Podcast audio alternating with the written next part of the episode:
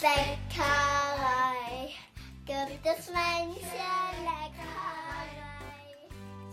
生孩子最大的幸福就是会有一个小朋友，有一个人这么爱你。为了讨他欢心，那天我就是突然来灵感了，在他睡觉之前，我就跟他说，知道吗？你你还在妈妈肚子里的时候，我们有九个月的时间，时时刻刻都在一起。你还没有出生的时候，妈妈就爱你。他当时就是兴奋到尖叫，就觉得哇，在你心里，你你更爱我，哇，太爽了。紧接着，我女儿睁着眼睛，非常动情的跟我说。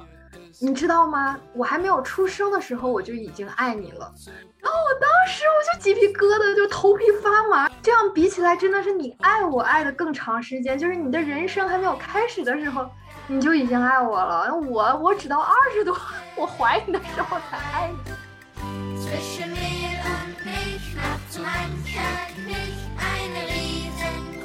大家好，欢迎收听奥妈妈。在这里，我们不对个人的选择进行评判。在这里，我们听中国女性讲述她们的和妈妈有关的故事。我是 S。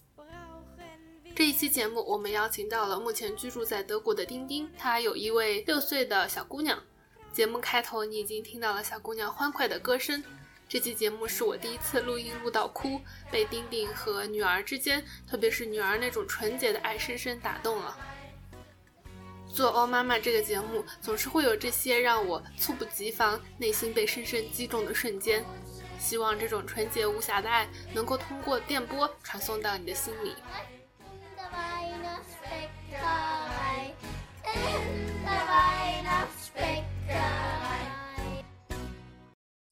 大家好，欢迎收听新一期的《欧妈妈》。这一期我们邀请到了目前生活在德国慕尼黑区域的丁丁，请他来和我们分享他养育六岁小姑娘的心路历程。请丁丁跟我们打下招呼。Hello，大家好，我是丁丁。嗯，目前我们一家三口生活在德国南德拜仁州。我们今天的话呢，大概分成两个部分。第一部分的话呢，我们先聊一下你在欧洲生小朋友的这个体验。嗯，因为你有提到说你之前有辗转了几个国家。之前的话，在我的脑子里面，就欧洲就是一个欧洲。但是可能的话，今天你可以来分享一下你在不同国家生活，以及你了解到的不同国家生小朋友的这个体验的不同。那我们可以按照时间顺序，先大概来说一下你之前居住的国家，然后后面目前 settle down 在哪里吗？我是之前是在比利时读了两年研究生，毕业以后就到荷兰工作生活了两年，我是学电子工程。后来就是我和我先生就有打算说去德国，因为对工程师德国更大嘛，然后行业也更丰富、更成熟，汽车呀、自动化。哦，当时是首先是他先找到了在德国的工，当时的打算呢就是，嗯，先找到德国的工作，然后再 settle down，就是一切比较适合适应了，然后再生小朋友。但另一方面，我觉得那个时候我就就是非常有强烈的想早一点有一个小朋友的想法。我现在想想，一方面我觉得是荷尔蒙，是看到小朋友就觉得非常可爱，很想有自己的小朋友。然后另一方面，我觉得是我个人经历，我自己是父母年纪稍稍大一点，我就觉得在我的成长经历中，我就不是很开心吧，就好像在我最精力旺盛，然后希望我父母可以跟我一起玩，然后一起。做什么事情，然后我妈妈就是一直是有病啊，我小的时候就要住在别的亲戚家，因为妈妈在生病，然后所以我就想年轻一点，年轻体壮，然后有小朋友。还有我姐姐的问题，就是当时我姐想要怀孕，吃了很多苦，然后流产啊，她比我大六岁，然后我可能是因为她的经历，我就会觉得怀孕是一件很不容易。发生的事情，如果年纪再大一点的话，特别是因为我亲姐姐发生了这种事情，我就觉得那我很可能也会有这个问题，所以我当时就是嗯想说顺其自然，看看什么时候可以受孕啊，然后在这个过程中也在准备着学德语、找工作，在德国可以搬到德国。结果后来就发现对我来说非常容易的就怀孕了，然后是觉得啊，这么快吗？就就有一点意外，然后但也是在我的计划之中，我的期待之中嘛，所以我就是只能在一个比较尴尬的环境，然后但是我也有身边的一些朋友就说，就是已经生小孩的人就说。哎，其实也不会啊，这也是很好的时机啊，就是正好你还没有开始，就是非常忙，事业腾飞，你就在最一开始你先把小孩生了。就是我觉得有有两方想法吧，有的人觉得说你在事业初期你就生小孩，我记得就是 Facebook 的那个 Sheryl Sandberg，COO。对对对，他写过一本书，就是向前一步吧，就是非常出名的一本书。他要说啊，你要么就是在你事业还没有那么忙初期的时候生小孩，然后要不然就是等到你事业已经到了一个程度，然后你再生小孩。然后我当时就觉得，嗯，也是一个蛮好的时机的。就结果，哎呀，把自己差点没有玩死，就觉得自己 不作不会死。所以我就很想说，分享我个人的经验，让大家有一个参考。我当时就是怀孕初期，还是一个人在荷兰，然后我是属于孕吐非常非常严重，就头三个月我就瘦了七公斤，就是吐，然后完全对味道非常敏感，不可能自己做饭，而且还是孕初期低血压，然后就是经常会晕倒。嗯，我因为晕倒还被拉，还被救护车拉到过急诊室。就是就是非常戏剧啊，而且之前也不知道是怎么回事儿，呃，就非常难熬下去了。我就说这样子没有办法了，我就只能打破原来的计划，就说那我就先辞职，我先到德国把小孩生了再找工作。记得跟我 manager，这我就说我要我要辞职了，嗯，就没有办法坚持下去了，我就觉得晕头转向的。在荷兰的经理是一个。我觉得给我的帮助很大，还有同事，我经理就跟我说，你不要因为这个事情就辞职，而且你要知道，你怀孕生小孩是对我们全人类，对我们荷兰做的贡献。就是说，而且我我我一开始的想法是，哎呀，我自己的原因，然后拖累了，就是没有好好的完成我的工作就不好了。我觉得这是我的私事，但是我 manager 就给我一个非常正确的观点，就是说，这不是你一个人的事，如果我们。人类还想有后代，我们的养老金还有人帮你去挣的话，那这个事情是我们需要共同努力的。嗯，然后他就说我们总能找到一个办法，而且孕吐肯定就是头三个月很严重，你后期就会好一些。我们就是说远程工作，就很早就远程工作了，把我的时间缩短成一一周工作三天，然后并且是远程我在德国工作，这样我老公可以照顾我。哦，非常感激我当时的公司。我觉得最重要的是，他们让你觉得，嗯，生小孩不是你一个人的任务，你不要有一种愧疚感，就觉得我好像耽误别人了。他们是大家要一起努力去寻找这个方法。在荷兰的时候，妈妈假是只有十六周，四个月，配套的幼儿园也是三个月大的小朋友就可以送到幼儿园了。当时想，德国就是荷兰的邻国嘛。也没有具体研究过，就也是觉得应该都差不多吧。然后好，好像比利时也是，就是跟荷兰类似，所以嗯，就来到德国以后，发现完全不一样。我来的是南德，也可能在德国其他的地方不一样，我也不太清楚。我只能说南德拜仁州。我们这边在慕尼黑附近，妈妈产假是一到三年，所以小朋友基本上入托的那种托儿所也是一岁左右小朋友才会去。然后你跟他说四个月，那除非可能是大城市有那种私立幼儿园可以，但一般的像城市，我们小城 私立幼儿园最。早可能接受你六个月、八个月，那都很少了，也很少吧。有妈妈会把自己很小的小朋友，就你在家休产假，然后你把你小朋友送到幼儿园，就那么小，这挺爽的，是挺爽的。就是他们会觉得啊，那孩子太小了呃，而且在德国生小孩的话，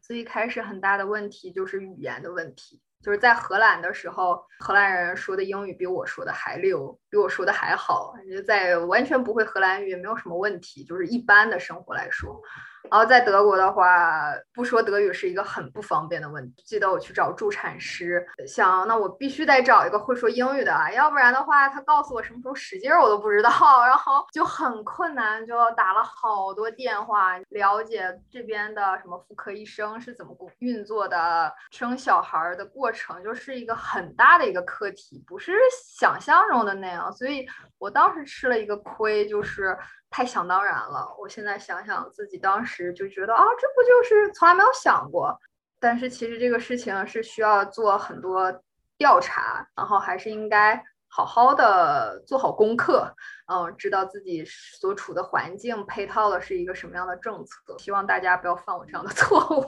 当事人痛述自己的经历。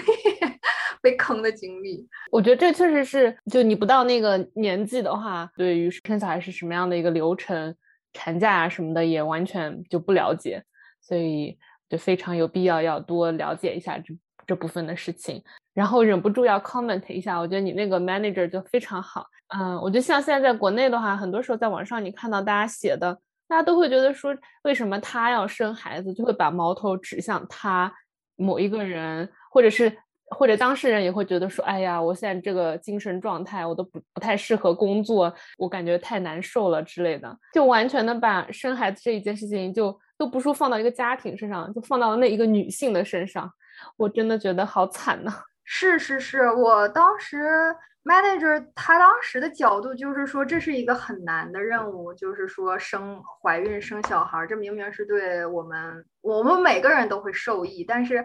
这个任务是很难完成的，然后你竟然牺牲自己，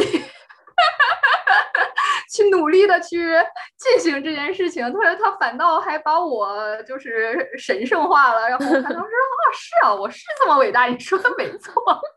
对，嗯，我但我觉得其实这个真的是在荷兰的时候，因为妈妈产假很短，而且在你产假期间，你的那个妈妈金也都是政府。发的，我记得是百分之六十还是多少？好像你从，哎，我有点记不清了。反正就是企业没有什么太大的损失，因为你也就回去待四个月，我而且我还不用给你钱，还是只给你一部分钱，所以我我没有那么大的问题。而且爸爸爸爸更惨，爸爸好像只有两天，一天是你孩子出生的时候，你有一天假期，然后第二天是你给孩子去市政厅注册的时候有一天假期。如果你孩子赶在周六周日生的话，你还少了一天假期。我不知道现在变没变，反正当时是那样的。所以大家就更放松一点，在招人的时候，因为荷兰的女人也非常强悍。我可能经历也很少，因为我毕竟只在那儿生活了两年。个人的感觉就是没有特别的会在意啊，你是结婚啦、有孩子啊，还是没孩子啊？到德国以后，因为他们产假可以一到三年。哎，我不知道妈妈金是公司给付呢，还是政府给付呢？但是有一到三年这个空档期，就算是公司。一毛钱都不给你，但你这个职职位没有人来干你这个活儿，企业就会觉得，那如果我有更好的选择，我找一个单身的年轻的男的，他表面上不敢明说，但是他会默默的会有这种想法，因为你有可能你刚一来，哎，你就去生孩子了，问我这个活儿，我刚把你培训明白了，我我怎么办？我生完小孩开始。他好像四个多月的时候就开始准备投简历找工作的时候，啊，那时候就感觉到了这方面的感受。然后因为也会在论坛啊，然后找其他的中国人就是聊这个事情，他们就会觉得挺难的。我而且我当时找工作难，还有一个原因是。我德语又不好，而且我的学历又不是在德国做的，他觉得说，哎，你这个学校我不知道，我没听过，然后你又不是一个很有多年经验，是一个嗯非常有经验的工程师，他对你没有什么信任感。嗯，我可能我当时找工作难也有这方面的问题，但是还有一方面，我就会听朋友说，你在面试的时候。虽然法律上不允许说，哎，你问你怀没怀孕啊，或者是你有没有生孩子打算呢？这个在法律上都是不可以的。但是还是会有人拐弯抹角的想问问你。然后呢，是如果你已经有一个小孩了，他还会问你，就是说有没有近期生二胎的 想法。哇，那这个听起来跟国内的好像也差不了多少。可能没有那么明显，但是这个想法都比较类似。那你后面找到工作的话，大概是怎么样的一个流程呢？啊，后来我就当时找工作真的是很挫败啊，面试投了好多，就没有想过说作为一个电子工程师找工作这么难，自己太过于乐观，想想还能找不到活干嘛？然后。也有那种大家看我简历，然后就跟我聊天说，哦，你女儿才八个月，你就来找工作。其实我现在的老板也是特别好，就是在人生很关键的时期有一些好人，很幸运。他当时面试完了，因为那个是一家小公司，就是他一个人说了算，也不需要走流程，HR 是他面试完了就就给我 offer，就说哦，可以，就是你的薪水我也知道了，我也觉得你很适合，然后我就现在就可以给你这个 offer。然后我很惊讶，然后我还跟他说：“我说，哎，你都没有聊聊我孩子的事情，就你也不用再考虑考虑，就是从来没有过说你面试完了就公司就说，嗯，我们就录你了。”然后他就他就觉得，因为他自己也有小孩儿，但他小孩儿已经当时已经二快二十岁了，他自己就会觉得说。那有很正常啊，就是有小孩，我当然知道，肯定有的时候你孩子生病啊，你要请请病假啊，这个都是很正常的事情，我不需要过多的考虑这个因素。他是觉得最重要的是你这个人是一个负责任的人，是一个很很很合格的人，你你自然没有什么问题。哦，还有一点就是德国其实给孩子病假，每个家长有十天病假吧，这个在荷兰又没有。就是有的时候你很难说哪个更好，是不歧视你，但是你有孩子生病了，你也要请个人假期。在德国的话，就是有孩子病假，我不需要请个人假期，我只要有病假条就行，保险就会给你付这个你的工时钱。还有一点我很幸运的是，我父母当时是轮流过来帮我带小孩，就在我找工作期间，因为。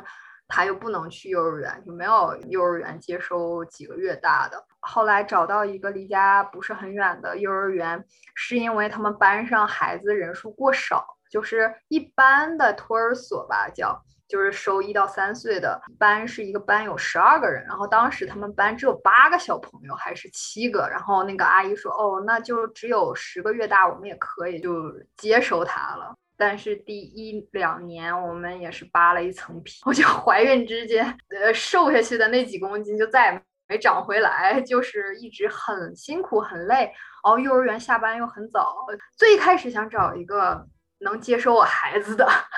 接收了以后呢，发现他们幼儿园早上七点半最早可以送过去，然后下午四点半最晚就要接，而且周五的时候下午三点钟就要接。然后你做全职。的话，根本就忙不过来，所以那时候有我父母帮我盯着。再一个就是我老板就说有很多活你也不需要坐班，就一定要来公司。你要是如果孩子生病，就或者是什么，你就在家把只要把活给我。有很多因素，很幸运就算是也度过了。有一个话说，想养育一个孩子长大，需要一个村庄的力量，就是好像有句英语是这样说的。其实真的是这样，你自己的力量。真的是完成不了这么多事情，需要大家共同努力。你小朋友现在六岁了，可能这加上怀孕六七年，你的心情也会有很多的变化。那你觉得你生完小朋友之后最大的感受是什么呢？我当时就是最意外的感受哦，原来生孩子最大的幸福就是会有一个小朋友，有一个人这么爱你。嗯，之前没有想过，之前会想，我希望我有一个小孩儿，我会很爱他，我会照顾他，他会很可爱，他就很调皮，就是这些我会设想过。但我冲击力最大的是，哦，原来孩子对父母，就特别是对妈妈的那种爱，就是小 baby 期间是觉得很也很正常，就是你是他的 直接。生存下去的唯一可靠来源，就他对你很依赖，很信任你。但是那种爱，至少是我之前没有体会到的。我觉得以前我们总会讲说妈妈的爱多么伟大，但没有人讲说，其实孩子对你的爱是更无私的、更无条件的。我现在感觉就像是那个小王子养玫瑰花的那种感觉，就是可能你养它之前。就所有的玫瑰在你看来，就所有的小朋友其实都差不多，就都他们就只是一个概念，一个小朋友。但是因为你为他 付出很多，每天跟他在一起观察很多，他对你来说就是最特别的。就以前我们看《小王子》的时候，就觉得哎，不知道玫瑰花天天怎么就那么作啊，或者是哎呀多愁善感，就说那些话好像很酸啊什么的。但是我在我女儿身上，我就觉得，就是因为你对她来说也是最特别的人，所以她会跟你撒娇。幼儿园放学了，然后你去接他，你就觉得哎呀，一天没见了，大家终于见面了，不是应该很开心吗？哦，但是有段时间我女儿就是我一去了就开始找各种事情，就一点点小事就开始跟我大发脾气，就是什么纸没叠好啊，或者什么样。我最开始就很不理解，很头痛，我不知道怎么办。后来就会发现，其实他也是一天没有看到我了，一天他也很累了，其实。情绪上就是有点绷不住了，特别是可能跟别人他还隐藏一下，不是很熟嘛。但是因为妈妈来了，然后他就开始释放，就开始轰炸你。嗯，我现在等到他已经六岁了，我就觉得我感受到了他对我的那种爱。我觉得那种无条件的爱，不是说你怎么样我都接受你啊什么的，他就是接受你自己本来的样子。就是你是什么样的，他就觉得啊，我妈妈，这是我妈妈，他不会跟你要求你怎么这个点没做好，你怎么那个，就给你有个很高的标准。我因为他就是理解了我对我妈妈和我妈妈对我的一种感受，因为我妈就是那种为我们付出很多，就是衣衣食住行，就一定要哎呀早饭五点钟起床就开始做早饭，早上一定要让我们吃口热的，然后就是。投入在物质，就是生活上，就方方面面的这种照顾，他给自己的标准力很高，就是说这些事情我一定要做到。同时，他内心他又希望得到你的对我的肯定，但他又不说，就他又很压抑他自己的感觉，就是说，就是因为我为你们付出这么多，你你们才爱我的。就是他跟我姐有一次聊天的时候，他就说。啊，如果我要像我们一个邻居啊，就是说天天也不帮他带孩子，然后天天出去跳舞啊，出去玩啊，就是他自己有一个标准，他就觉得如果我没有做到这一点，你也不会就特别认我这个妈，就是说，哎呀，对我特别好，什么母亲节还买东西啊，这样我就会想说，其实有点可惜，这当了这么久的妈妈，她没有感受到，其实孩子对父母是没有那么多要求，没有那么多。猜忌，就像我妈妈会觉得说，嗯，如果他没有做好，我就不会爱他了。其实是这这这这只是他的滤镜，他透过他的滤滤镜来观察我的行为，他没有安全感。我我理解了，我妈对我对她的爱没有没有安全感，她可能对任何人对她的爱她都没有安全感。我后来就跟我妈的相处，我就觉得。以前我会想说，我妈是一个，哎呀，比我高一级的人，就是在我上面，就她，我在她面前我是一个小孩，然后她有的时候翻来覆去的拧巴也会给我影响很大。然后现在我自己的双重身份，女儿和母亲，就是有点心疼她，她可能自己的人生经历一直是这种，嗯，去牺牲自己啊，给自己要求很严格。当时生完孩子之后，你父母有轮流过来照顾你。妈妈过来的期间的话，你会有跟她有这方面的讨论吗？就你这些想法是那时候产生的吗？他来的时候，我觉得，嗯，没有什么讨论。就是我女儿给我一个很大的改变，就是去表达，去去说爱，不去拧巴着说。我们家很喜欢那种拧巴着说，就是本来他们觉得我做的事情挺好的，就他们对我挺满意的，他们也不要说。就他们觉得我说你好，那你就不好了，你就自大了，你就不进步了。就是我在我父母那儿，就我永远都不够好。他们就觉得哦，你的毛病我一定要挑出来，要不挑出来你没法改。好的地方我不说，你也会自己带着。但其实这对孩子来说是一个很大的伤害，因为我总觉得我不够好。我妈是一个很不愿意，她觉得那个太肉麻了，她不要讲，她不要说。啊，就没有办法说。我我以前就是试图说怎么能把他这个拧巴给掰过来，但是后来我想，就是我不掰他，就是我爱他的方式。就是说你愿意拧巴你就拧巴吧，既然我都说了要无条件的爱，对吧？就是哎，拧吧，就是你嘛，你已经拧那么多圈儿了，你 已经很习惯自己的模式了。就我也接受了，我没有办法改变别人，我没有办法改变我女儿，我也没有办法改变我父母，他们愿意拧，嗯，你跟他说一些很挑战他三观的那种想法也很难。呃，我以前也是很拧巴，就是人可能会自然而然的从父母那儿传承下来一些生活模式和爱别人的方式。因为我妈爱我的方式就是照顾我的起居，然后我现在其实也对我女儿有这方面的强迫症，我觉得就是很很看重这一点。但是因为我女儿的性格又是一个很敏感，对别人的表情、情绪很敏感的一个小朋友，后来我发现。其实我觉得我很爱他，但他有可能觉得你到底爱不爱我？就他有一段时间，就小朋友很喜欢问说你最喜欢爸爸还是最喜欢我？我想说啊，也有可能，可能就是像我对我妈一样，我也不知道我妈到底爱不爱我。就是如果我发脾气或者是学习不好，她还爱不爱我？后来我就开始对我女儿花式的表达我有多喜欢她啊，你就是一个可爱的小朋友，然后。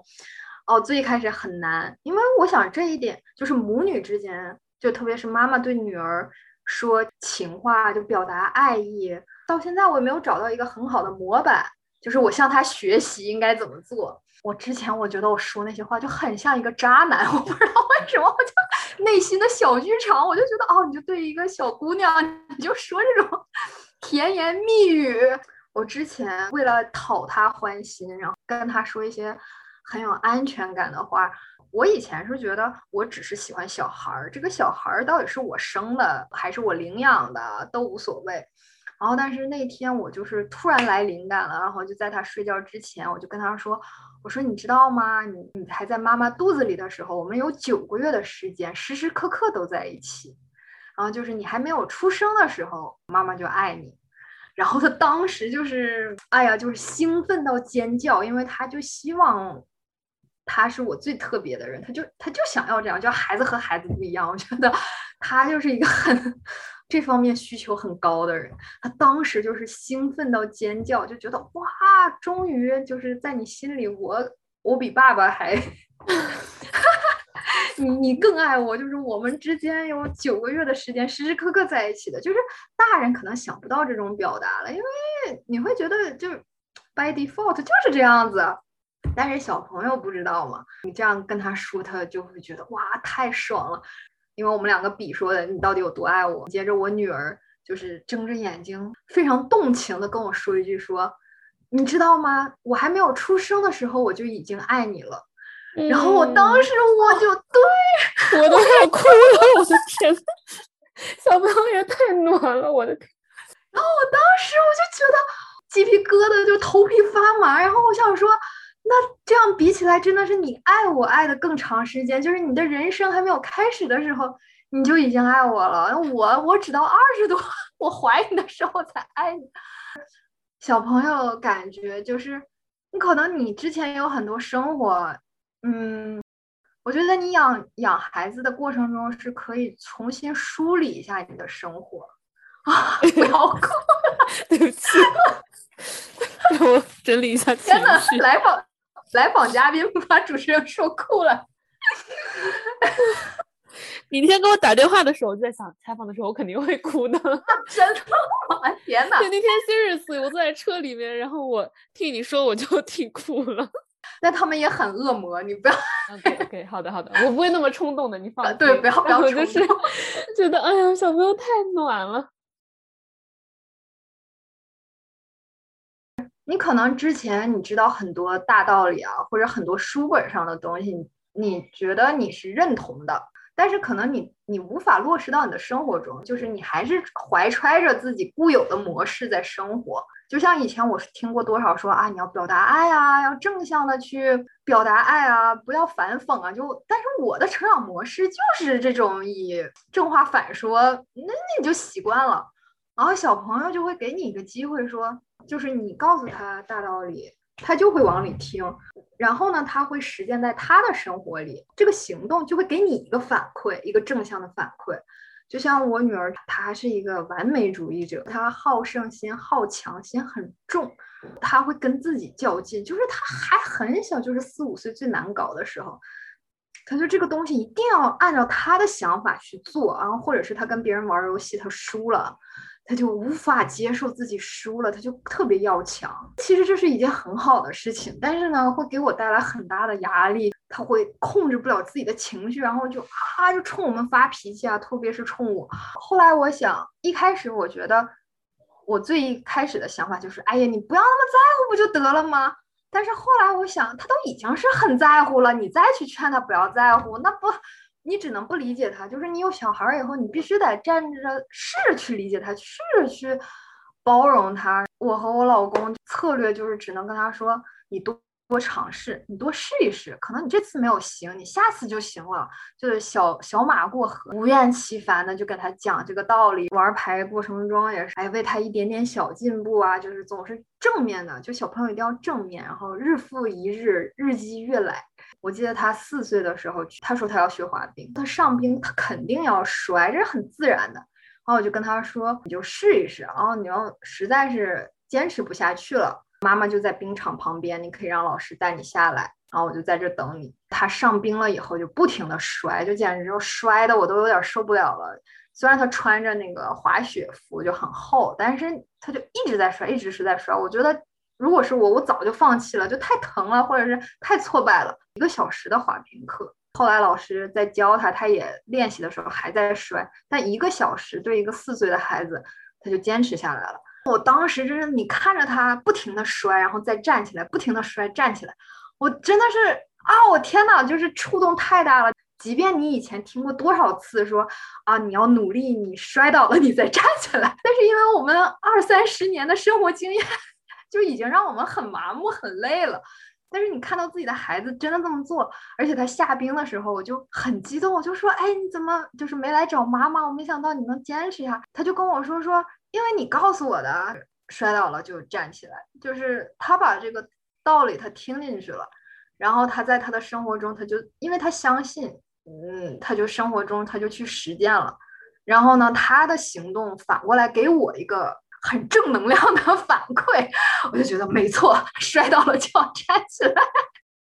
还有一个之前提到，心里有一个隐藏的想法，就是我对我父母是一个累赘，然后只有我足够优秀，他们才很骄傲，因为他们是属于那种打压式的教育方式。我养小孩了以后，就有一天他准备要睡了，我搂着他。就是每次孩子睡觉之前是最可爱的，就是他觉得啊，终于要睡觉了，我就搂着他，他也没有干什么，看到他小鼻子小眼睛，就软软的躺在我怀里，我当时就觉得啊，好幸福啊！我突然间我就想到说，虽然我妈从来没有跟我说过，就是我因为你感觉到很幸福啊什么的，但是我觉得但凡是个人，你有正常的七情六欲。这个小小的肉体，小小的生命，肯定会给你父母，就是有那种最原始的那种幸福感，就突然间很有自信。因为我以前会觉得，哎，我也不知道我父母对我满意不满意，我还有很多没有做好的地方。但是我在那一刻，我就觉得说非常笃定，头一次那么笃定的想说，我一定曾经给他们带来过这种幸福，就不完全是一个累赘。之前听过冰心。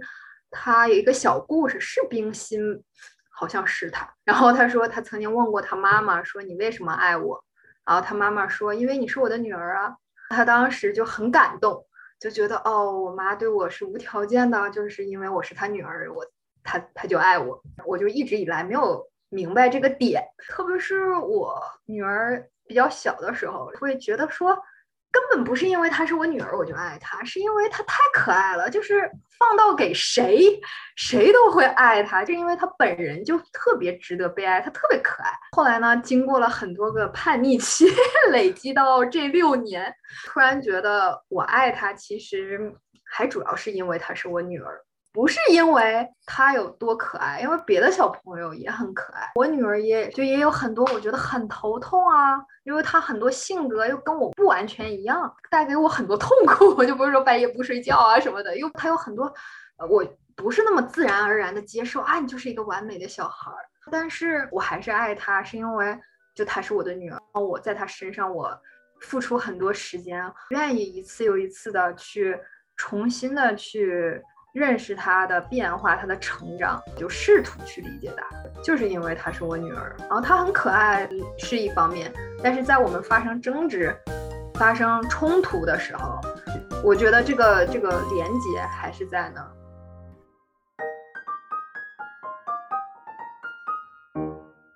你刚刚提到说，你们发生冲突的时候，你呃可能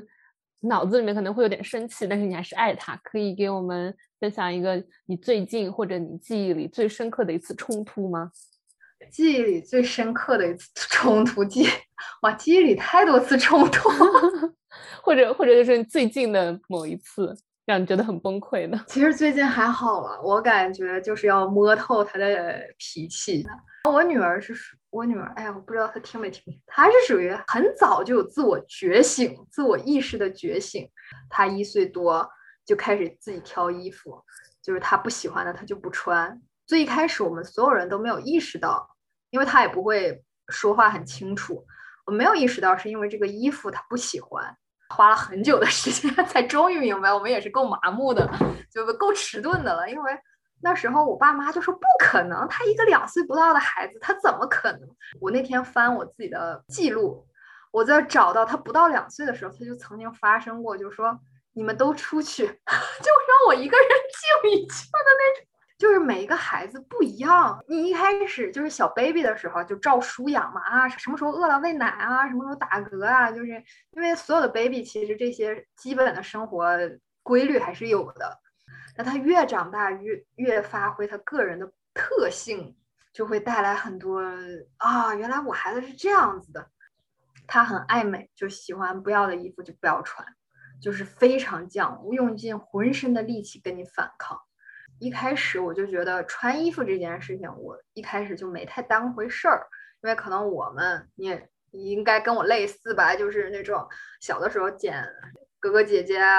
呃，表兄表姐这种衣服啊，然后父母也会打压你说，哎呀，不要挑衣服啊，不要臭美啊，就都是这种。我长大了，我虽然没有说就是打压他，我觉得我给你买的都是很好看的衣服，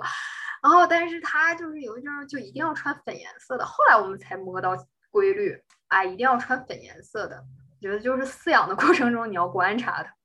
他，一开始我就觉得。不至于吧？我这个衣服新买的，之前也挺喜欢的，怎么就不穿？然后就非要把着它穿，他就又哭又喊，非要挣扎着不要穿。然后那时候我就我也上来那个劲儿了，就有的时候你事后想想自己疯了嘛，但是当时在那个冲突，你情绪也承受不了的时候，就把着他硬要给他穿，然后他就哭着挣扎。当时我就觉得。哎，我在干什么？就突然间有一个想法，就是恍然间觉得说你你在干嘛？你这你就是强迫，尤其那种有肢体上的力量的抗争，你就会。虽然我也没打他，但是我就觉得我好残忍啊，我残暴啊，我就在强迫一个人，就违背他的意志，强迫他做他不想做的事情，这不就是一个暴力吗？我当时就觉得啊。我没想到，我我本来一直很痛恨暴力，就小的时候被父母打。我本来是一个很痛恨暴力的人，我怎么会也做这种类似的事情？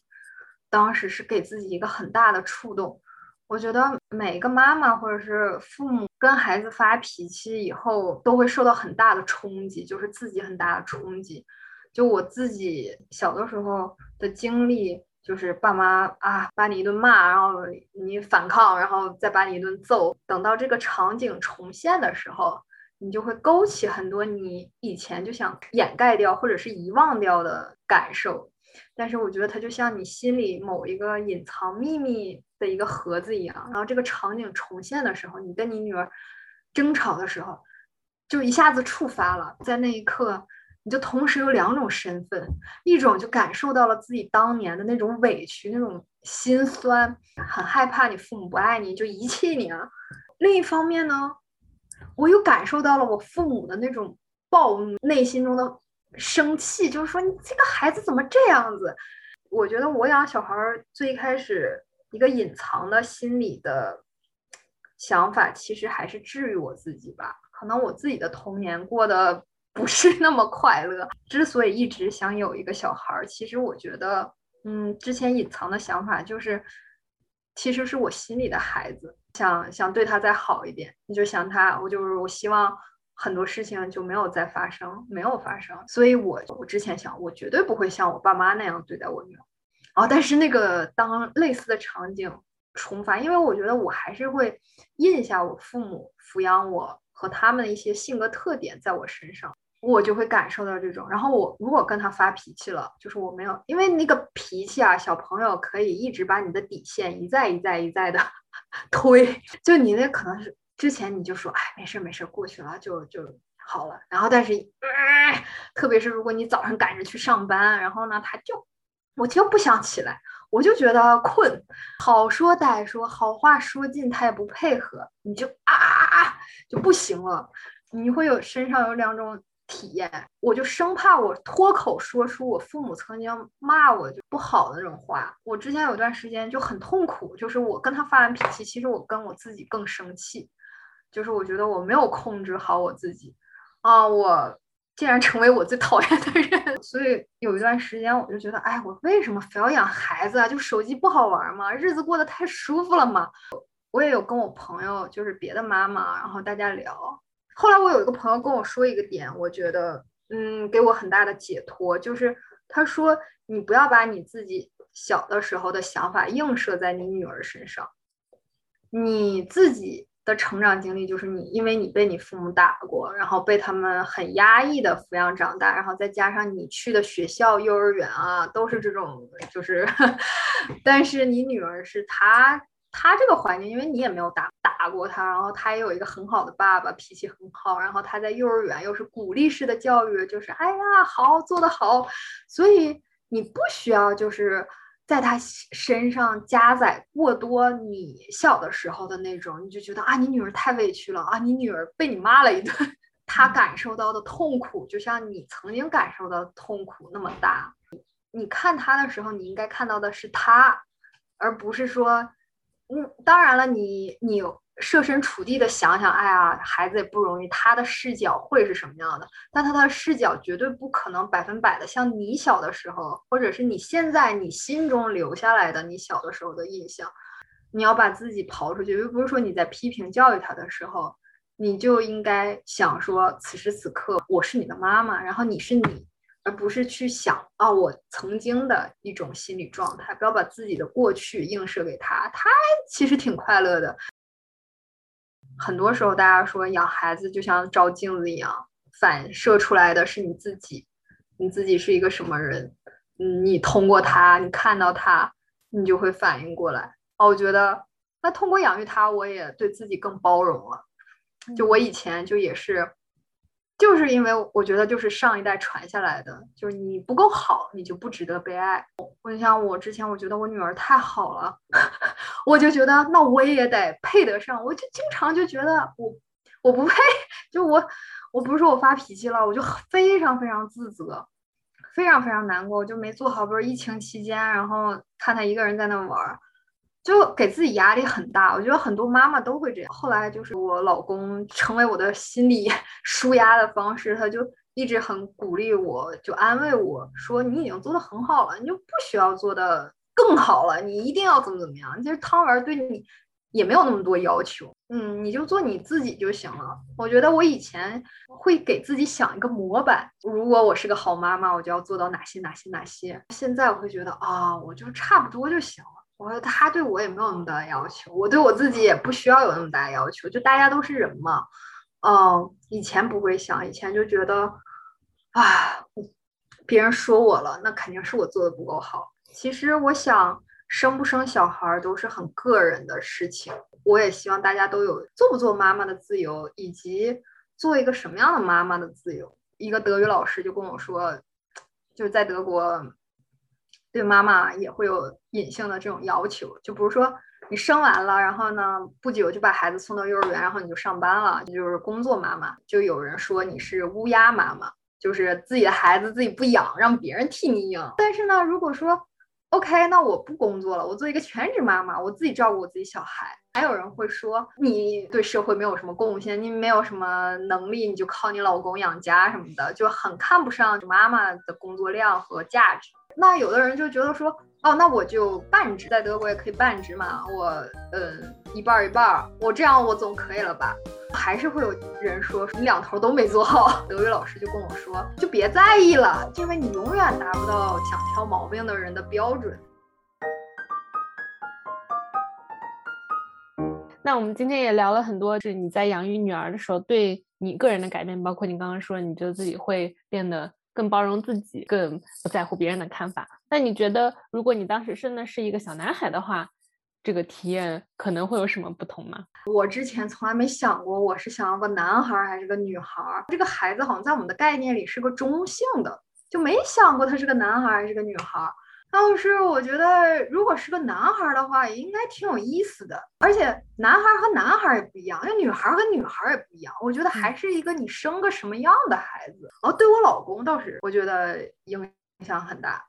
我老公之前独生子嘛，再加上他父母是属于那种就是从一个地方搬到一个地方，所以他很多亲戚表亲也不在成长的城市，他也没有什么表兄弟姐妹在一起玩儿。他小的时候就跟男孩一起玩儿啊，没怎么接触过女学工程同学。然后他以前对女性的印象就觉得啊，班里的学霸都是女生，然后压力很大，比较模糊。他后来跟我说，因为我们当时两个人是异地，我去看医生，后来检查出来说是女儿，我给他打电话，我说哦，今天知道是个女儿。后来跟我说，他当时正下班，然后要回家坐那个公交车啊，他当时说哇，是个女儿，就是因为以前也没想过她性别，然后之前我孕吐很厉害，大家愁的都是这种事儿，就根本没想过什么男孩女孩。知道哇，是个女孩。当时她坐在公交车里，对面正好是一群那个女高中生吧，可能十几岁那种。她当时就顿时觉得这些女孩子有光，就可能当时四五点钟正好西晒啊。然后，那几个女孩子在一块探讨什么事情，要说的眉飞色舞，嗯，就是非常有活力。她当时她就觉得哇，我竟然会有个女儿了。如果是以前，他看到这些女孩子，他没有什么想法，就觉得哎，他们就是路人嘛，不会特别在意。然后就在那一刻，他突然有一种说，哎呀，这些女孩子，她们也是谁谁谁的女儿，就他们突然间个人化，哦，清晰了，就对女生有清清晰的意识到了，就觉得啊，这些女孩子她们有她们的生活，她们的理想。啊，就老父亲当时就有一种带入到父亲的感觉。我觉得我老公是属于比我。包容性更强，因为可能他的成长经历就是他父母对他就是是中国男生就是普通但自信？就他父母对他没有特别苛刻的要求，就肯定会要求啊学习好啊，但不会说要比好更好。嗯，我我忘记我最近在哪本书里面读到的了，就是大家会说这个小朋友他是一个白的画布，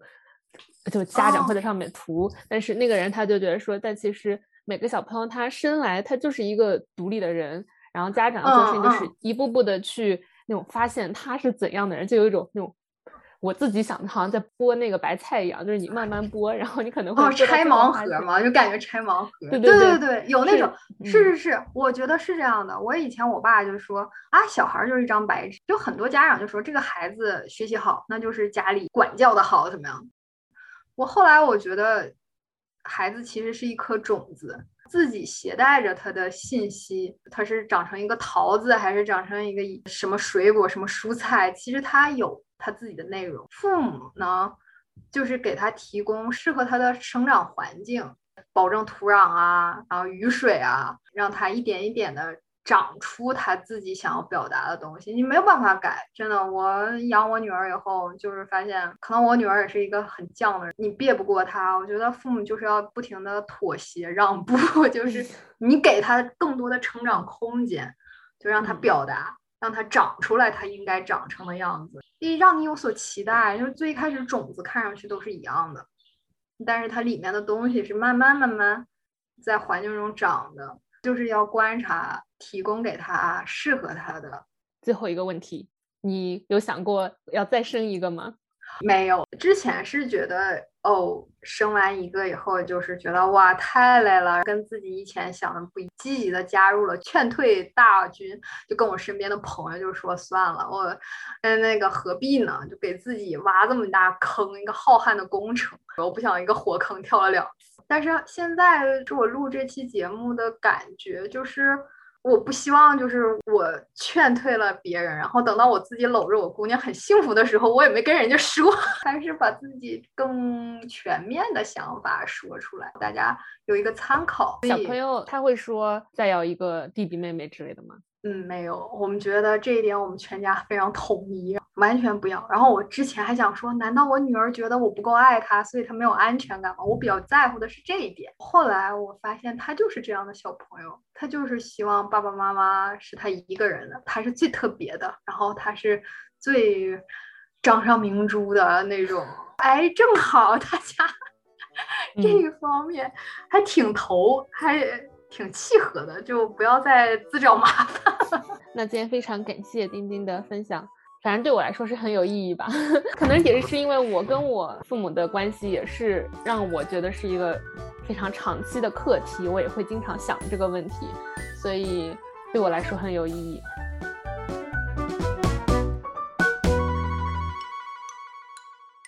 以上是今天的节目，希望你跟我一样被丁丁和他们一家人温暖到。